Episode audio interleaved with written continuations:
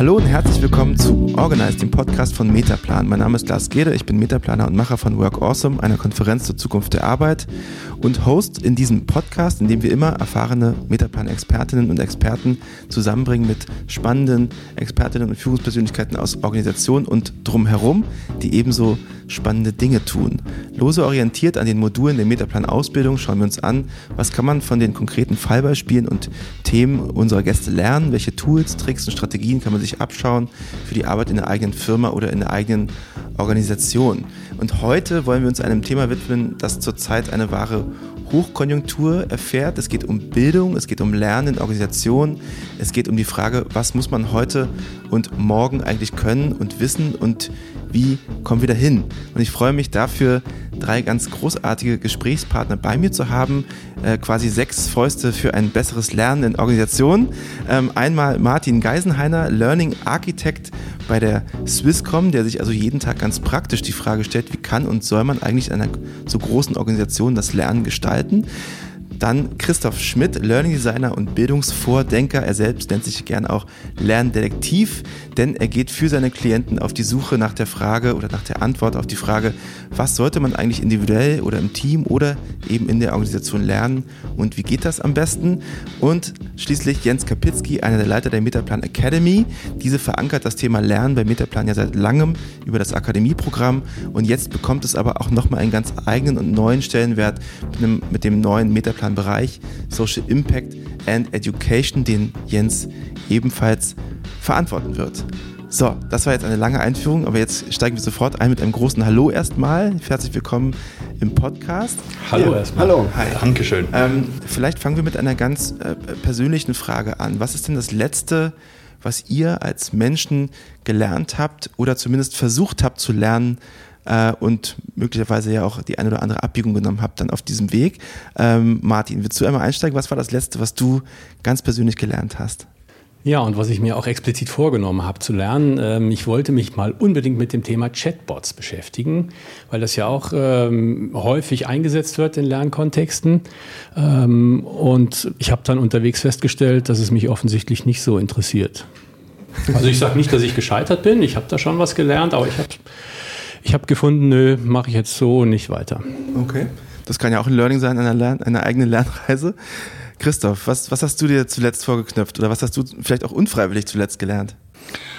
Ja, also gelernt habe ich, dass äh, der zunehmende Impact der digitalen Transformation, der Technologie eben nicht bedeutet, dass wir auf analoge Kernkompetenzen verzichten dürfen, sondern dass, äh, dass sich das eigentlich gegenseitig hochschaukelt und dass wir da vor einer riesigen Verantwortung stehen.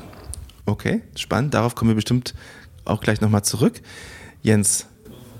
Ich habe mich äh, über das letzte Jahr hin ähm, relativ intensiv und immer wieder beschäftigt mit äh, Webseitenfragen. Ähm, Metaplan hat einen, einen Blog, wo wir ähm, unsere Inhalte, unsere Gedanken äh, verbreiten. Um das zu tun, braucht man eine Webseite und wenn man relativ schnell und unkompliziert da Dinge reinbringen will, muss man selber verstehen, wie das geht. Ähm, das war ein nicht bestellter, aber hochspannender Lernprozess, zu gucken, wie macht man sowas eigentlich und an welchen Stellen kann man eigentlich an Bildfragen und anderen Dingen äh, scheitern und wie kann man es dann trotzdem ans Laufen bringen. Mhm. Ähm, und dieser Prozess dauert an. Okay, wie es beim Lernen ja oft so ist. Er hört, es hört nie auf. wir fangen jetzt aber mal richtig an. Und zwar sind wir ähm, heute sozusagen mit, mit dem Fokus auf das Lernen, ähm, auf dem Lernen in Organisationen unterwegs und vielleicht um mal so ein bisschen das Feld zu bestellen und ein Gefühl dazu, dafür zu bekommen, was das eigentlich heißt. Wie sieht denn Lernen in Organisationen heute eigentlich aus? Ihr habt da ja alle sehr verschiedene Perspektiven drauf, sehr viele verschiedene Einblicke. Martin, vielleicht kannst du als sozusagen als als wirklich auch Praktiker, der bei der Swisscom damit beschäftigt ist, beschreiben, wie muss man sich das Lernen bei der Swisscom vorstellen? Ja, also bei der Swisscom oder generell in Organisationen beobachte ich das Lernen als, ähm, als unglücklich, als ähm, verordnet ähm, als unfreiwillig, kann man, kann man denke ich, schon äh, darunter zusammenfassen. Ähm, also das heißt, es geht nicht darum, dass die Menschen in Organisationen sagen, da möchte ich hin, da will ich mich hin entwickeln und da sehe ich einen, einen Bedarf, was zu tun, sondern die Bedarfe werden ihnen genannt von ihrem Teamleiter oder von, ja, vom, vom Produktmanagement. Dann bekommen sie was hingeworfen. Das müssen sie dann bulimieartig aufnehmen und am richtigen Platz wieder von sich geben, meistens in irgendwelchen Tests. Und dann geht man davon aus, jetzt können die das. Das ist so das, ja, das landläufige Lernen in Organisationen heute noch. Okay. Das ist schon mal äh, interessant. Christoph, teilst du diese Einschätzung? Also die ist ja jetzt nicht unbedingt nur optimistisch, nur, nur froh. Ähm, wie siehst du das? Ja, ich mache diese Erfahrung auch. Und das hat damit zu tun, dass wir ja das mit der Schulmilch aufsaugen. Das heißt, wir werden äh, so geprimed oder geprägt als Kinder und Jugendliche, dass andere für unser Lernen zuständig sind, äh, für die Organisation dieses Lernens, für die Qualität dieses Lernens, die Prozesse, Strukturen, Inhalte, Ergebnisse, die Bewertung. Äh, also wir sind im Prinzip Marionetten irgendwelcher äh, außengeleiteter äh, Lehrsysteme. Und genau das passiert eben jetzt, und da sehe ich die große Gefahr, oder? Äh, dass das Ganze wird quasi nochmal verschärft, dadurch, dass wir genau diese Kultur einfach technologisch aufpimpen. Mhm. Okay. Jens, äh, wie stehst du dazu? Also du bist ja auch sozusagen da in vielen verschiedenen Kontexten unterwegs. Welche Erfahrungen machst du, wenn es um das Lernen in Organisationen geht? Also ich teile die, die Einschätzung von, von Martin und Christoph. Zunächst einmal, man erlebt es äh, aller Orten, ähm, dass äh, man es mit Leuten zu tun hat, die sich anmaßen, anderen äh, sagen zu können und sagen zu wollen, was sie eigentlich lernen äh, müssen und sollen und wie das geht. Und eine der Erfahrungen aus den letzten Jahren ist, dass der Unterschied, den man wahrnehmen kann zwischen Lernen in schulischen äh, Kontexten und Lernen in organisationalen Kontexten, dort, wo bestimmte Inhalte vorgegeben äh, und vermittelt werden, ähm, die gibt es, aber die sind graduell. Die sind aber nicht kategorial, sondern die Prozesse, die Dynamiken sind hoch vergleichbar. Und das ist wahrlich keine erfreuliche und positive äh, Einschätzung. Mhm. Jetzt bist du ja sozusagen als Leiter der Akademie bei Metaplan, also als Teil einer Organisationsberatung tatsächlich auch nochmal mit einem eigenen Blick auf Lernprozesse unterwegs. Wie legt ihr denn vielleicht diese Lernprozesse in euren Veranstaltungen so an, dass das besser funktioniert? Also ein Stück weit versteht man, glaube ich, besser, was wir tun, wenn man nochmal schaut, warum es uns eigentlich gibt. Die Existenz der Akademie geht ja auf den Wunsch zurück, besser zu verstehen, selbst zu verstehen, was wir tun in unseren Beratungsprojekten. Und ein sehr kluger, uns nahestehender Soziologe, Stefan Kühl, ähm, hat mit anderen äh, zusammen vor inzwischen 13, 14 Jahren mal gesagt, wenn ihr das wirklich besser verstehen wollt, dann versucht es anderen beizubringen. Und daraufhin hat man das große äh, Qualifizierungsprogramm entwickelt, ähm, um anderen erklären zu können, zu wollen, was tun wir da eigentlich und warum. Und in der Tat muss man sagen, das hat ziemlich gut bis heute funktioniert. Wir verstehen besser, was wir machen, wenn wir uns darauf einlassen, andere einzuladen, die uns fragen, was macht ihr da? Und an diesen Fragen entlang zu arbeiten. Okay. Und so legen wir Dinge an und so lernen wir, so meine Wahrnehmung, auch als Organisation, indem wir Sachen anfangen, uns einlassen und eine Abwesenheit erleben, die wir selten feiern, weil wir überhaupt sozusagen wenig von dem wahrnehmen, was, was gut läuft, ähm, dass es niemanden gibt, der diesen Impuls hat, uns permanent zu sagen, was wir lernen sollen, sondern der es begrüßt und fördert, wenn wir lernen. Ja, wenn wir was ausprobieren, wenn wir was machen und im Zweifel auch heiter scheitern dabei. Okay ist das vielleicht äh, schon mal so ein, ganz interessanter Ansatzpunkt, dass man sagt, okay, Organisationen können, können sich vornehmen, bei dem, was sie vermitteln wollen, an Kompetenzen vor allem auch selbst viel zu lernen. Ist das was, äh, was ihr auch probiert, Martin, zum Beispiel? Also ähm, aus meiner Sicht geht es für Organisationen häufig darum, von diesem Vermitteln wollen wegzukommen. Weil das ist sehr entmündigend. Ich sage dir, was du können musst, damit du funktionierst in der Organisation. Ähm, und, und äh, also das ist erstens mal falsch von der, von der Voraussetzung her. Und zweitens, ähm, haben wir nicht mehr diesen Wissensvorsprung. Also das, was, was Learning und Development früher hatte, die wussten, was die Leute morgen brauchen. Wir haben keinen Schimmer. Ja. Äh, wir wissen aber, dass das Wissen in der Organisation implizit und dezentral ist. Und das, was expliziert ist, das ist eigentlich von gestern. Also jetzt mal polarisiert so ein bisschen. Ja, ähm, das ist zwar da, aber das braucht man vielleicht nicht unbedingt. Und deswegen müssen wir mal unseren Auftrag überdenken, was, was wir denn eigentlich zu tun haben. Es geht nicht mehr darum, dass wir den Leuten was beibringen, sondern dass wir, dass wir es den Menschen ermöglichen, dass sie sich mit den Leuten vernetzen, von denen sie profitieren können, wenn sie was brauchen. Das heißt, du würdest sagen, das Wissen, was man braucht, ist eigentlich in der Organisation schon da. Man muss nur die Kanäle schaffen, damit es von, von einem Ort zum anderen fließen kann. Ist das ist in der Organisation da oder anderswo? Ich meine, es muss ja nicht nur in der Organisation sein. Es gibt ja auch Open Educational Resources, es gibt LinkedIn Learning, YouTube etc. Also. Okay. Christoph, wie siehst du das? Müssen wir uns verabschieden von der Idee, dass eine Organisation wissen kann, was ihre Mitglieder wissen sollte? Wissen die eh schon alles, was sie wissen müssen? Ähm, oder ist da schon auch was Wahres dran, dass es sowas gibt wie Learning and Development Programme, bei denen sich erstmal jemand überlegt, okay, was sind denn unsere, unsere Erfordernisse in der Zukunft der Arbeit und was müssen unsere Leute dafür lernen? Und da legen wir jetzt mal so ein Curriculum auf. Das sind ähm, zwei völlig berechtigt, unterschiedliche und berechtigte Anliegen. Als Organisation habe ich ganz einfach ganz bestimmte Inhalte, geht es um bestimmte Kompetenzen, geht es auch im Compliance-Bereich um Dinge, wo ich sage, das müsst ihr bei mir wissen, das müsst ihr bei mir können. Das ist das eine. Und das andere ist ja, damit ist die Frage noch nicht mal gestellt, wie lerne ich denn das jetzt am besten und äh, wie lernen wir es, weil Lernen ist ein soziales Phänomen. Also von daher würde ich diesen Unterschied erstmal machen und mich dann fragen, in welcher Kultur lernen wir am besten. Wo ich aber gerne gleich anknüpfen würde bei dir, Christoph, ist, ähm, wenn du sagst, da ist die Frage noch gar nicht gestellt. Weil mir scheint ja, dass ein Problem an ganz vielen äh, dieser Lernprozesse, die wir erleben, ist, dass sie so fokussieren auf Wissen und Antworten, statt sozusagen zu fokussieren auf Fragen. Weil wie will ich denn anders dieser Ungewissheit, was es heute und in der Zukunft braucht, näher kommen? Wie will ich die denn erschließen, wenn ich immer schon versuche, äh, im Modus des Antwortens darüber zu sprechen? Ich muss mich doch erstmal gemeinsam fragen, wo stehe ich, was treibt mich um, was habe ich für Bedarfe, was will ich gestalten, was kann ich gestalten, um von dort her an die Ideen heranzukommen, ähm, wie es gehen kann. Aber wenn man in Bildungs- und Lernprozessen mehr auf Fragen als auf Antworten setzen würde, wären wir schon massiv ein Stück weiter. Und das können wir jenseits der, der Gewissheit darüber, was wir in, in drei Monaten, zwei Wochen oder vier Jahren brauchen. Mhm. Jetzt gibt es ja wahrscheinlich bei vielen, die so durch so ein Trainingsprogramm gehen, durchaus auch selbst den Anspruch, dass man dann nicht mit mehr Fragen rauskommt, sondern mit mehr Antworten. Also wie, wie soll das gehen? Also hast du da Erfahrungen? Äh, habt, habt ihr da Erfahrungen? Wie kann man, wie kann man sozusagen jemandem vermitteln, dass man jetzt eigentlich noch mehr fragen muss und vielleicht noch weniger Antworten hat als vorher? Also was ich ganz häufig tue am Ende von Veranstaltungen ist, den Teilnehmerinnen und Teilnehmern zu sagen, ich hoffe, ihr habt eine ganze Reihe offener Fragen dabei, wenn ihr hier weggeht. Wenn ihr jetzt schon sicher seid, ganz am Ende einer Veranstaltung, direkt in, an dem Punkt, wo es äh, vorbei ist, dann haben wir vermutlich nicht viel bewegt. Sondern es muss offene Fragen geben, weil das eine relative Gewähr dafür ist, dass was weitergeht aus solchen Veranstaltungen heraus.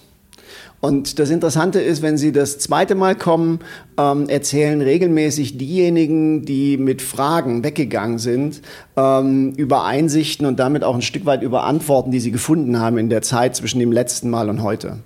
Und das ist für mich eigentlich der massive Antrieb, äh, an genau der Stelle auch nicht nachzulassen, sondern so weiterzumachen. Mhm.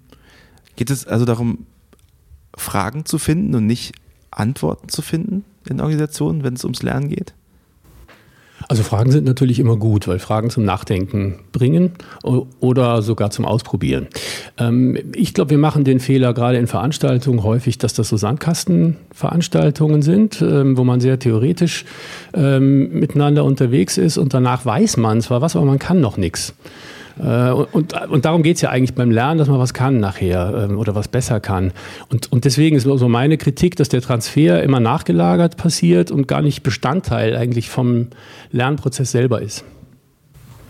Christoph, siehst du das ähnlich? Ähm, ich bin gerade auf einer anderen Spur unterwegs und stelle fest, äh, Lernprozesse sind für mich vor allem auf dem Hintergrund der Tatsache, dass wir den Menschen ja das Lernen austreiben in der Schule, ist es für mich so wichtig, dass Menschen ihre eigene Lern Biografie reflektieren, dass Menschen äh, wieder die Lust am Lernen entdecken, dass sie mit der Angst umgehen lernen, in Lernprozessen entwertet zu werden, äh, defizitorientiert angeguckt zu werden, eingeordnet zu werden. Wir fast alle von uns tragen diese biografische Last unreflektiert mit sich rum und das wird sofort äh, relativ unbewusst auch reaktiviert, wenn wir in, als Erwachsene wieder in Lernprozesse kommen.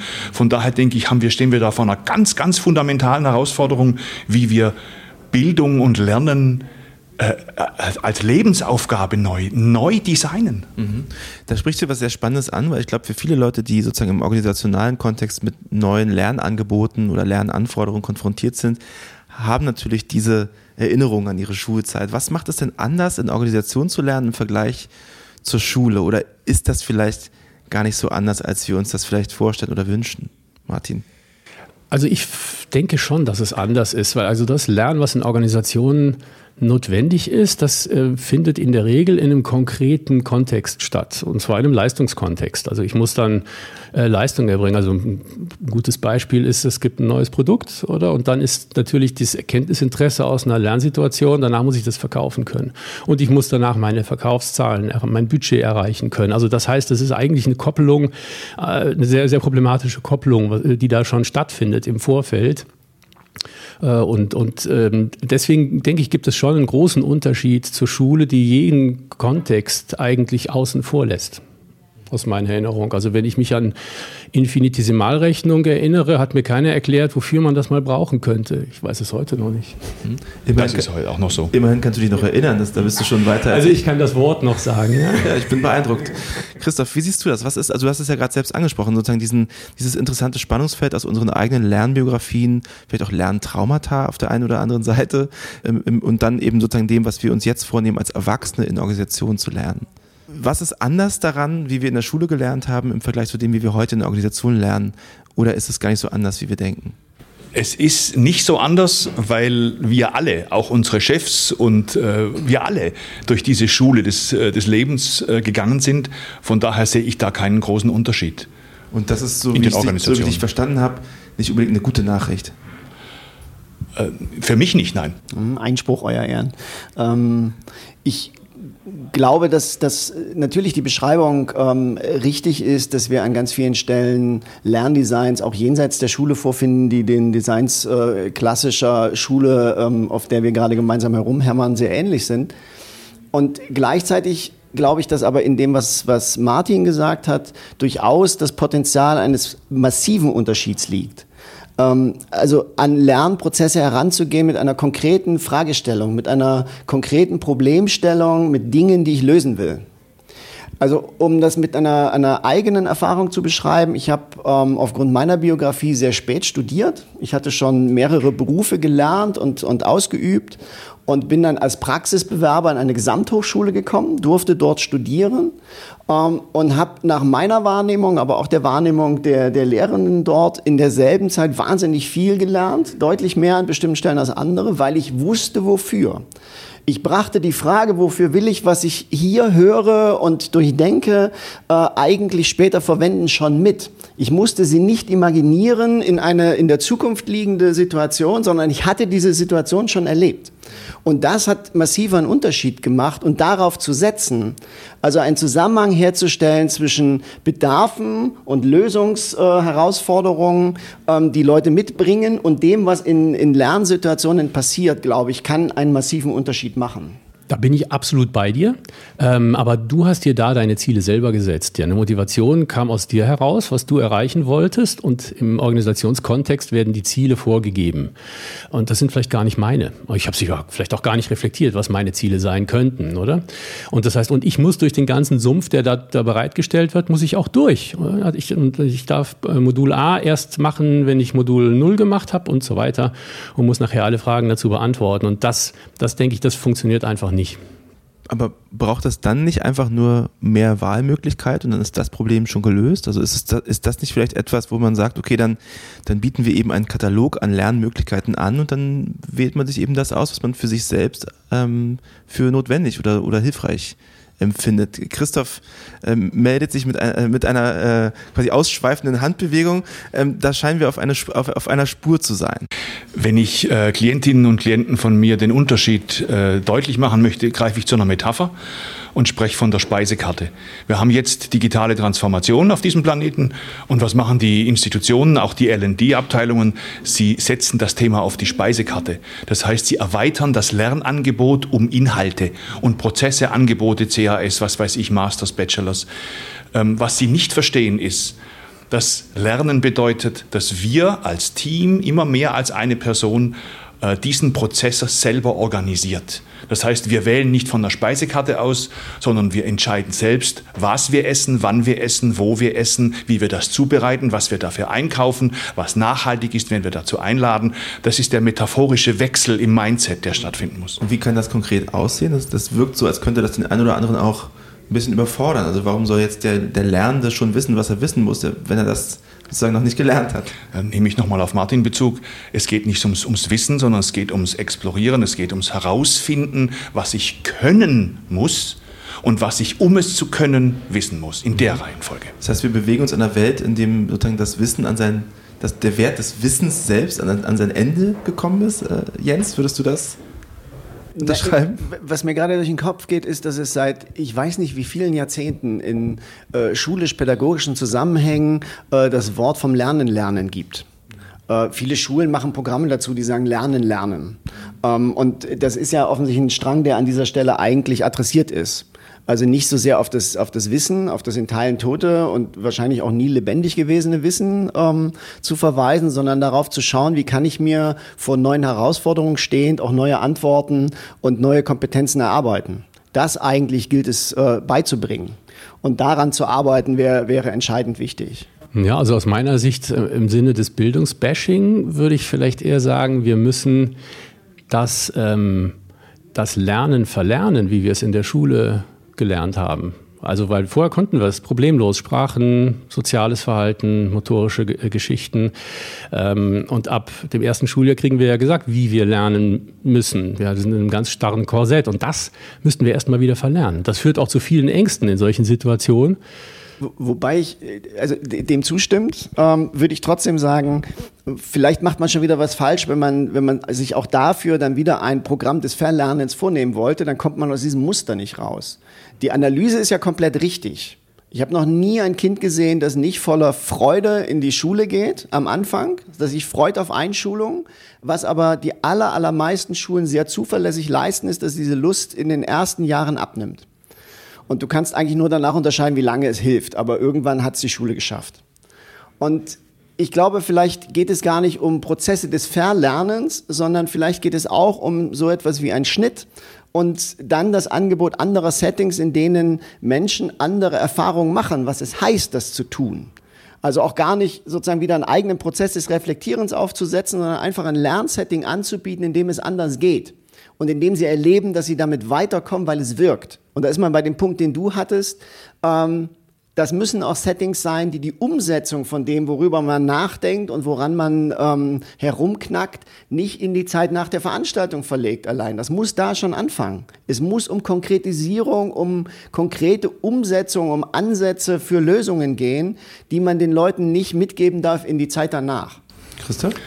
Du hast vorhin angesprochen die Frage, ob das mit und die Art, wie mit Wissen umgehen an, an sein Ende kommt oder an ihr Ende kommt. Ich denke, was jetzt vor allem an sein Ende kommt, ist die Art, wie wir Lernen institutionell organisieren. Das wird mir noch mal klar, wenn ich äh, ins, ins zuhöre.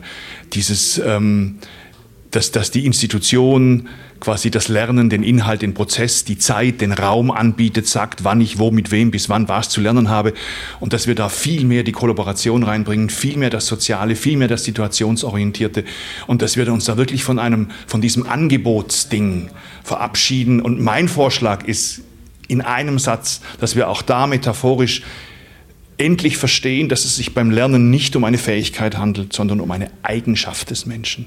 Das ist ein fundamental anderer Zugang. Vielleicht machen wir jetzt nochmal so, einen, so einen kleinen Schwenker in, Schwenk in die Welt des Konkreten. Also habt ihr denn vielleicht Ideen oder auch Beispiele, wie, wie sowas schon mal gut geklappt hat? Jetzt haben wir viel darüber gesprochen, warum das schwer ist und, und welche eigenen Erfahrungen es auch schwer machen.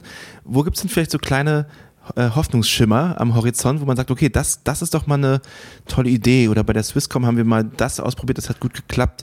Fallen euch da ein paar gute Sachen ein, die sich äh, unsere Hörerinnen und Hörer vielleicht auch mal selbst vorknöpfen können. Für die Hörerinnen und Hörer draußen im Lande. ja, also ein sehr, sehr spannendes und mutmachendes Beispiel ist ein MOOC, den wir mal ähm, bei Swisscom durchgeführt haben und wo wir gesagt haben, wir produzieren dafür überhaupt keine Inhalte. Äh, wir kuratieren nur, wir bieten auch nur Impulse. Wir sagen auch nicht, das musst du alles machen, äh, sondern bieten an. Äh, und zentraler Punkt, das war ein sogenannter konnektivistischer MOOC, also zentraler Punkt war eigentlich also dass die Menschen, die da drin teilnehmen, sich miteinander vernetzen und voneinander lernen und nicht eben äh, das, das Gegenstück wie ein instruktivistischer MOOC, äh, wo man einfach mal wieder das Zeug in die Ohren gerieben bekommt. Und, und hier war eigentlich ähm, nach, nach einer ersten wirklich äh, sehr anspruchsvollen Lernkurve, bis die Teilnehmenden verstanden haben, dass sie sich das selber organisieren, äh, und da sind doch viele rausgefallen und haben gesagt, da habe ich keinen Bock drauf. Ähm, waren dann tatsächlich in vielen Communities digital, synchron sowie asynchron, ist unglaublich was abgegangen. Und die, die dann gemerkt haben, wie es auch, was das mit ihnen macht, wenn sie ihr Wissen teilen, was zurückkommt, auch an Wertschätzung, ähm, das ist so, so ein bisschen das Konzept des, des Lernen durch, durch, durch Lehren, ähm, für die hat das unglaublich viel bewegt. Und dann muss man natürlich einen eher äh, vielleicht evolutionären Anspruch fahren, dass man sagt, okay, das muss sich entwickeln. Das kann dann auch vielleicht, vielleicht viral passieren, aber ich kann es nicht forcieren. Christoph, hast du äh, aus deiner Erfahrung in Organisationen oder in Teamzusammenhängen auch so eine Art Beispiel, wo du sagst, okay, das, das ist eine coole Sache, das sollte man sich mal anschauen?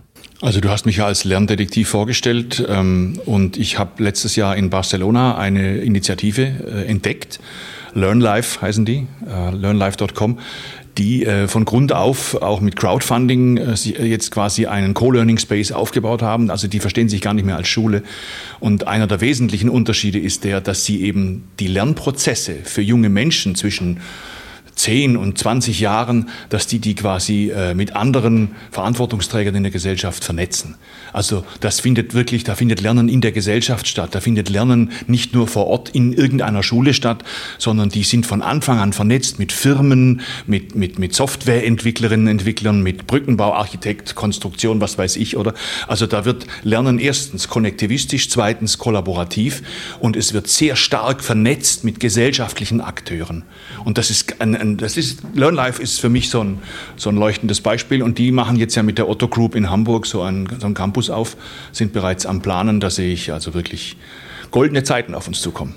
Goldene Zeiten. Jens, wo, wo, entdeckst du goldene Zeiten? Auch mit den goldenen Zeiten bin ich ein bisschen vorsichtig. Ich äh, denke gerade noch über das nach, was wir selbst in, in, unseren, äh, in unserer Arbeit tun.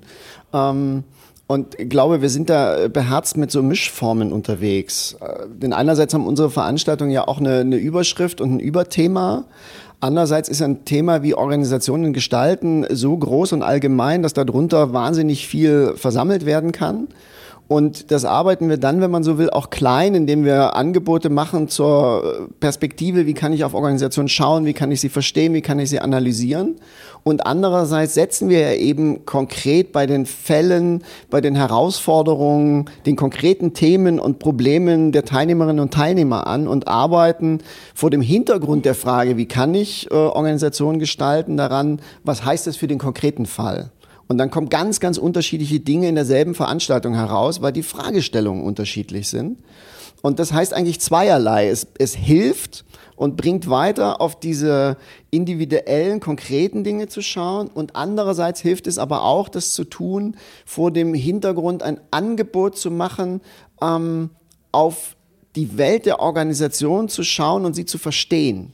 Weil wir, wir, wir sprechen hier über das Lernen in Organisationen und du hast das, das Wort von organisationsklug ähm, vorhin im, im Vorgespräch ähm, verwendet, das wir ja ganz oft beim Metaplan verwenden, weil es uns ein Anliegen ist, Leuten klarzumachen, wie Organisationen ticken. Und dann versteht man auch, weshalb man so wenig lernt an bestimmten Stellen, weshalb ähm, es auch gar nicht sein kann, dass alle das Gleiche lernen. Also es ist auch eine, eine spezifische Blödheit, ähm, sich vorzunehmen, was die Organisation lernen muss. Weil das, das kann ich überhaupt nicht fassen, sondern ich muss viel näher ran und viel konkreter schauen und diese Dynamiken und Prozesse in Organisationen zu verstehen, ähm, vermitteln wir mit und merken, dass das über wahnsinnig große Spektren der Gesellschaft ähm, das Potenzial hat, Leuten ein Verständnis aufzuschließen, das sie vorher nicht haben. Ja. Die, die Idee, dass es so etwas gibt, was alle in der Organisation lernen sollten, ist ja aber schon sehr präsent. Also Beispiel Organisationskultur, man ist ja immer wieder damit konfrontiert, dass, dass die Führungskräfte sagen, ja, wir brauchen jetzt irgendwie mal so ein neues Mindset. Ne? Und das müssen wir jetzt mal lernen. Oder die Renate oder der Frank besonders müssen jetzt mal das Mindset sich raufschaffen, was wir hier brauchen, um irgendwie die Zukunft gestalten zu können in dieser wilden VUCA-Welt etc. etc. Man kennt das ja alles. Ähm, was haltet ihr davon? Also diese, diese sozusagen allumfassenden Ansprüche an, an so etwas wie das Mindset oder, oder grundsätzlich so, so, so, so muss man auch Haltungen lernen in organisationalen Lernangeboten oder ähnliches? Ja, wenn ich sowas höre, kriege ich Rücken, muss ich sagen.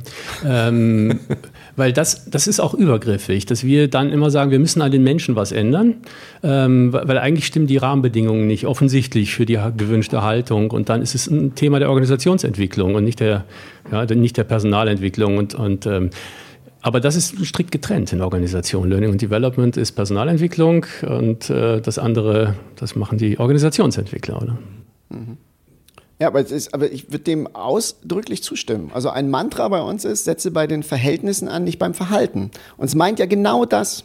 Ja, nicht übergriffig auf die Leute einwirken zu wollen, sie mögen doch morgen bitte ganz anders und verändert wiederkommen, sondern zu schauen, wie kann ich Verhältnisse so verändern, dass da drin anderes Verhalten plausibel ist, weil Menschen erwachsene, kluge Wesen sind, die sich rational verhalten, die ihre Themen bearbeiten wollen, die gute Arbeit erfolgreich machen wollen. Und dafür brauchen sie Verhältnisse, in denen das geht. Und das verschiebt den Fokus weg von, was muss der Einzelne, was muss Renate lernen, hin zu, welche Organisationsform hilft, in einer bestimmten Weise miteinander zum Beispiel zu kooperieren. Und dann kann es und muss es, finde ich, irgendwann den verantwortlichen Organisationsdesignern, denen die Entscheidungen treffen, auch ein Stück weit egal sein, ob alle schon die Schönheit von Kooperation verstanden haben sondern es kann dann darum gehen, Verhältnisse zu schaffen, die Kooperation nahelegen. Und die dann möglicherweise auch Leute, die die Schönheit von Kooperation aus eigenem noch nicht verstanden haben, in die Situation bringen, kooperieren zu müssen. Wenn das gut ist für die Organisation, ist die Wahrscheinlichkeit, glaube ich, relativ hoch, dass die anderen irgendwann auch feststellen, das tut gar nicht weh, ich kann damit relativ gut umgehen. Ähm, das heißt aber auch, ich muss nicht jedes Mal warten, bis der Letzte sein Mindset umgebaut hat und dann aus voller Überzeugung plötzlich schreit, lass mich kooperieren. Sondern ich kann Verhältnisse schaffen, in denen er damit anfängt und dann schauen wir mal, wie es ihm damit geht. Christoph, über Verhältnisse Verhalten ändern und nicht unbedingt über individuelle Lerninitiativen oder Versuche. Wie stehst du dazu? Dass ich so gegen Ende solcher Diskussionen wie auch jetzt wieder so mit diesem Gefühl rausgehe, es ist alles fertig, jetzt muss es einfach noch gemacht werden. Ähm, das heißt, wir sind uns theoretisch, also curricular, über so vieles einig. Oder wir haben ein Hintergrundrauschen in der Organisationsentwicklung und auch im L&D, was alles anders sein müsste und werden müsste und, und, und, was wir verlernen und neu lernen müssen. Aber wir lernen es nicht. Und das ist für mich die eigentliche Herausforderung. Und da ist mir jetzt im Zuhören wieder dieses Bild eingefallen, wie war es in meiner eigenen Biografie. In dem Moment, in dem ich aufgehört habe, als Profi, also wir sprechen von der Expertise des Nichtwissens, wo ich aufgehört habe, anderen etwas vermitteln zu wollen und von ihnen zu lernen. Und selbst wenn sie 14 Jahre alt sind oder gerade dann, verändert sich mein eigenes Lernen. Das ist für mich so ein Weg, ein erster Schritt in Richtung, lass es uns doch jetzt endlich mal machen. Wie kommen wir in dieses Machen? Was hält, was hält uns davon ab? Wie kann es trotzdem gehen, Jens? Wer jetzt die große übergreifende äh, Antwort gibt, äh, steht bei mir sofort unter Scharlatanverdacht. Ähm, ich würde gerne mit einer kleinen Erfahrung antworten. Ich selbst bin äh, zum überzeugten Metaplaner geworden durch Teilnahme an dem Programm, das ich heute selbst verantworte und habe erlebt in einer der ersten Veranstaltungen, bei der ich war, wie ein gestandener Berater von Metaplan ähm, auf mich großartig wirkende Inhalte äh, vermittelt hat und mich anschließend gefragt hat, wie war das? Und ich habe gesagt, ich habe einfach den Überblick verloren. Ich wusste nicht mehr, wo du bist. Und das löste die hochinteressierte Frage aus, aber hast du eine Idee, wie wir das anders hätten vermitteln können? Und dann haben wir zehn Minuten miteinander gesponnen, wie es anders gehen könnte. Und ich werde nie vergessen, wie verblüfft und begeistert zugleich ich war, als am nächsten Morgen wiederkam und sofort das, was wir ausgesponnen hatten, ausprobiert wurde. Die Vermittlung hatte sich verändert, die Inhalte nicht. Aber dieses, diese Bereitschaft von denen, die was lernen sollen oder lernen können sollen in einer Veranstaltung, zu lernen, wie man besser auf sie und ihre Bedarfe reagiert und eingeht, das finde ich ist ein Weg, der steht uns frei. Jenseits der, der großen Entwürfe, ähm, wenn wir denn doch einig sind hier an diesem Tisch und zum Streiten, wenn wir sozusagen Details brauchen, aber glaube ich nicht die große Linie, dann kann man anfangen damit. Jeder an seiner Stelle und das muss man tun.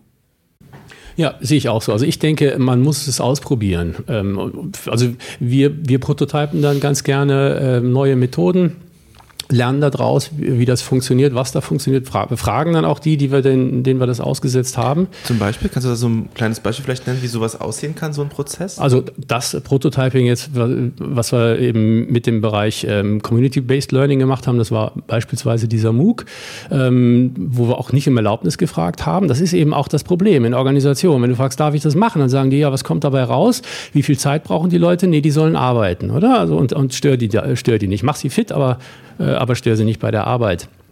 Und äh, und wenn es gelingt, dann hängen wir das an die große Glocke und erzählen davon. Und wenn es nicht gelingt, was auch passiert, dann behalten wir das für uns. Also ich meine, wir sind weder in Herzchirurgie unterwegs, noch bauen wir Kernkraftwerke. Also mit Toten rechnen wir ja nicht.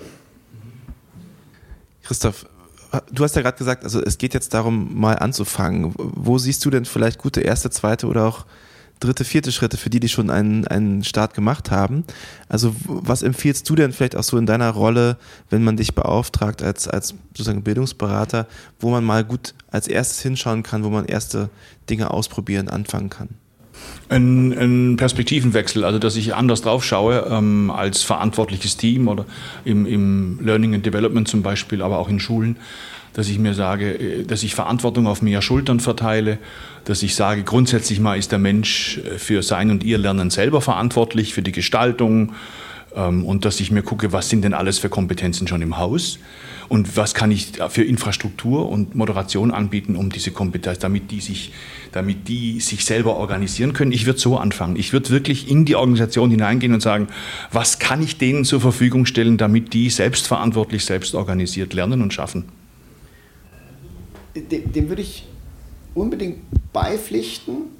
Und gleichzeitig kommt mir so eine Gefahr dabei in den Sinn, von der ich nicht sicher bin, ob du sie auch mit meinst, weil ich ganz häufig erlebe, wenn man sagt, was kann ich denen zur Verfügung stellen, fällt man dann auf einer anderen Ebene in das alte Muster zurück, dann stellt man ihnen eben andere Tools und Verfahren und Methoden zur Verfügung, denen sie sich dann aber bitte äh, wieder an äh, äh, verpflichten sollen und denen entlang sie dann äh, nacharbeiten sollen.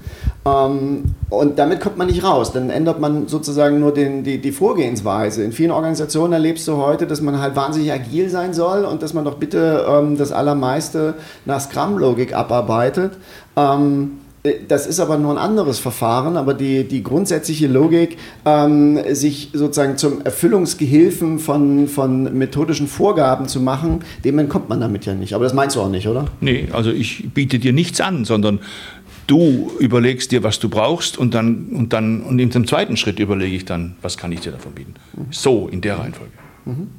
Ja, also wenn ich das versuche bei Swisscom, dann fragen die mich erstens, was ich geraucht habe. Und was antwortest du dann in der Regel? Ähm, dass ich nicht rauche. ähm, aber ne, und, und das ist häufig auch die Angst von L&D-Abteilungen, dass sie sagen, dann braucht es mich ja nicht mehr. Also da, und ganz klar braucht es dann nicht mehr das, was die bisher gemacht haben. Ja, da müssen sie auch selber ihre Rolle mal überdenken oder wir unsere Rolle überdenken und gucken, ja, was könnte ich denn beitragen? Ja.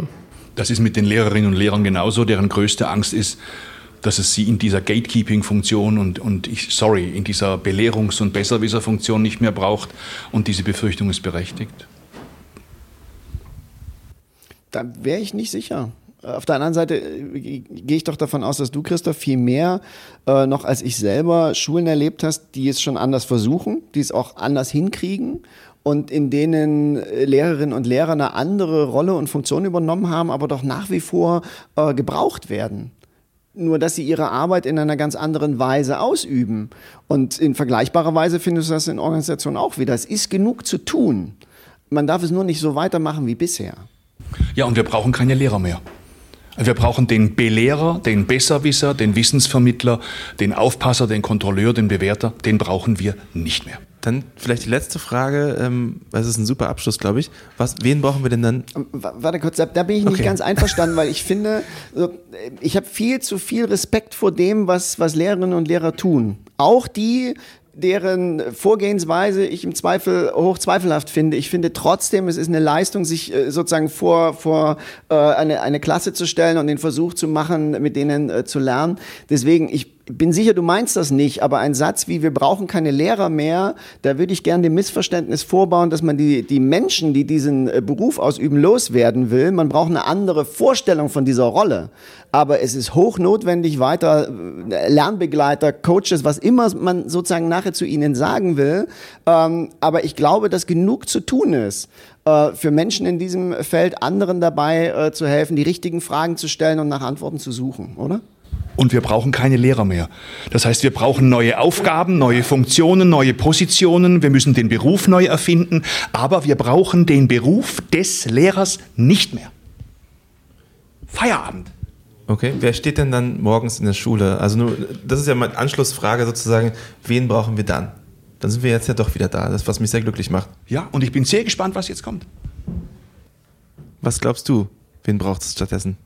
Also ich würde davon ausgehen, dass wir hier eine gesellschaftliche Frage zu klären haben. Das heißt, was wollen wir eigentlich, wie sich junge Menschen in unseren Schulen zu was entwickeln? Welche Funktionen wollen wir Schulen in Zukunft geben? Welche Aufgaben sollen Schulen haben? Was sollen die mit den jungen Leuten machen und was nicht? Und wie in jeder anderen Organisation auch, kommt als nächste Frage dann aufs Tapet und was brauchen wir dafür für Professionen und für Leute? Und was für Kompetenzen haben die? Oder? Aber zuerst muss ich mich mal von einem, von einem Schulbild und von einem Bildungsverständnis und von der Pädagogik verabschiedet haben und gerne mit allen anderen zusammen auch was Neues entwickeln und dann fragen, welche Berufsbilder braucht denn jetzt? Alles andere wäre für mich das Pferd falsch herum aufgezäumt. Okay. Wie, wie seht ihr das im organisationalen Kontext? Also wenn man jetzt sagen würde, okay, die, die, diese, diese alte Rolle des, des Lehrenden, so wie wir sie kennen, braucht es nicht mehr. Was braucht es denn vielleicht sozusagen für Lehrende in Organisationskontexten, Martin? Also da bist du ja unterwegs. Wo siehst du da eine Veränderung in der Rolle, in der Kompetenz, in der Aufgabe der Leute, die die Leuten was vermitteln sollen? Eben, nicht mehr das Vermitteln, sondern eigentlich dabei begleiten oder Unterstützung anbieten, selber herauszufinden, was einem helfen könnte.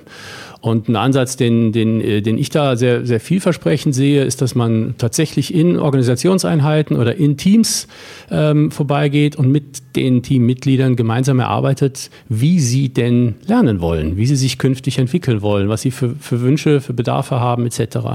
Äh, und dabei aber eine eine Rolle als jemand einzunehmen, der sowas facilitiert und der nicht den Wissensvorsprung hat, der nicht schon weiß, wie es geht und sie dahin zu lenken versucht, sondern der tatsächlich zuhört und versucht dann ihnen, sie dabei zu unterstützen, wie sie es sich vorstellen oder sie es ausprobieren wollen. Jens? Bin sehr dafür, dass man, dass man diesen großen gesellschaftlichen Dialog darüber, was ist die Rolle von Lernen, was ist die Rolle von Schule, äh, führt. Und äh, gleichzeitig fällt mir da wieder der alte Fontana ein, dass er ein weites Feld. Das äh, macht sozusagen mindestens die nächste Großdiskussion auf.